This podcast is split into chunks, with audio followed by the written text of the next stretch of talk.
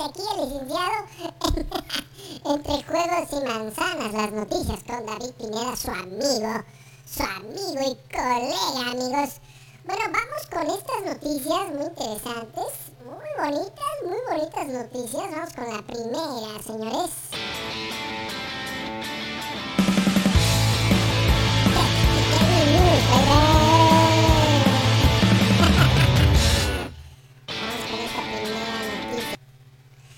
Señores, va a haber crisis, crisis, crisis. Sigue la crisis de semiconductores, de componentes electrónicos digitales, sobre todo eh, semiconductores.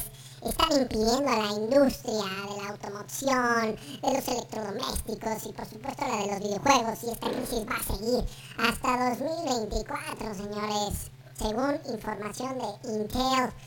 Y bueno, pues desgraciadamente de esta pandemia 2019-20 pues ha venido a perjudicar a la industria tecnológica, amigos, ha venido a perjudicar la producción de microcomponentes, de componentes, eh, pues digamos, de chips y demás elementos eh, que, pues bueno, impiden la producción de equipo tecnológico, PlayStation, máquinas, computadoras, eh, Xbox, entonces va a seguir siendo complicado, tenemos un panorama medio complicado, entonces, eh, por ejemplo, la empresa taiwanesa TSMC, que fabrica todos esos chips, los de Intel, los de AMD, los de Apple, etcétera, este, la corporación asiática aseguró este marzo que el problema se va a extender hasta 2025. Hasta 2025 los semiconductores se utilizan cada vez en más y más aparatos. De ahí que muchos países entre ellos España, se estén planteando una estrategia nacional para combatir una situación que amenaza a la industria, a la industria y a la economía, mucho más allá del sector de los videojuegos. Así que va a seguir, va a seguir la falta de stock de PlayStation y va a seguir la falta de stock de Xbox Series X. Así que, bueno, y aunado a esta noticia, vamos con la siguiente noticia.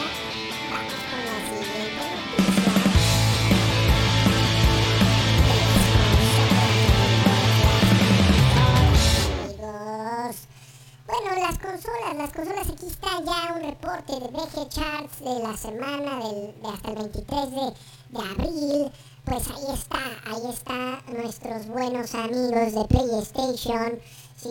Encabezando las ventas de PlayStation 5, seguidas por Xbox Series X y S, pero el que come aparte siempre es Nintendo Switch. Sigue a la alza Nintendo Switch. En total tiene Nintendo Switch 107.19 millones con el 76% de participación en el mercado de las consolas.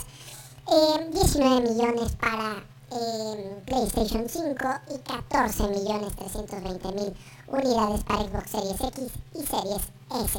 Así que bueno, pues ahí está la buena estrategia de Xbox Series X y S, porque si solamente hubiera planteado la estrategia de Xbox Series X, seguramente veríamos muchas menos consolas ahí vendidas, pero Series S se ha vendido un montonal más porque ahí no hay falta de stock. Entonces, bueno, pues una felicitación porque están haciendo un buen trabajo, pero tenemos problemas de ah, suministros, de suministros de componentes, de hardware, de lo que es la electrónica y la computación, así que por eso, y de chips, por eso estamos teniendo estos problemas de ventas, pero de todos modos van muy bien, aunque no son los, los números planteados por PlayStation 5, sí, ellos estimaban más, pero bueno, van ganando la generación, van ganando la generación, y se va, y se va decantando la generación completa, porque PlayStation creemos que va a ganar esta, o creo yo que va a ganar esta, esta, eh, generación de consolas. Así que bueno, vamos a la siguiente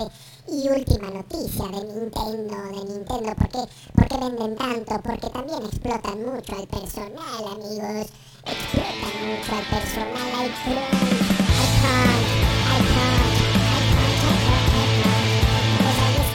ex empleado de Nintendo mencionó que había crunch en Zelda of Karina of Time, que fue lanzado hacia el final de sus días como productor asociado. Ojo porque su, eh, su puesto era productor asociado y nada más lo pusieron en los créditos de Ocarina of Time como el diseñador del manual de instrucciones, amigos.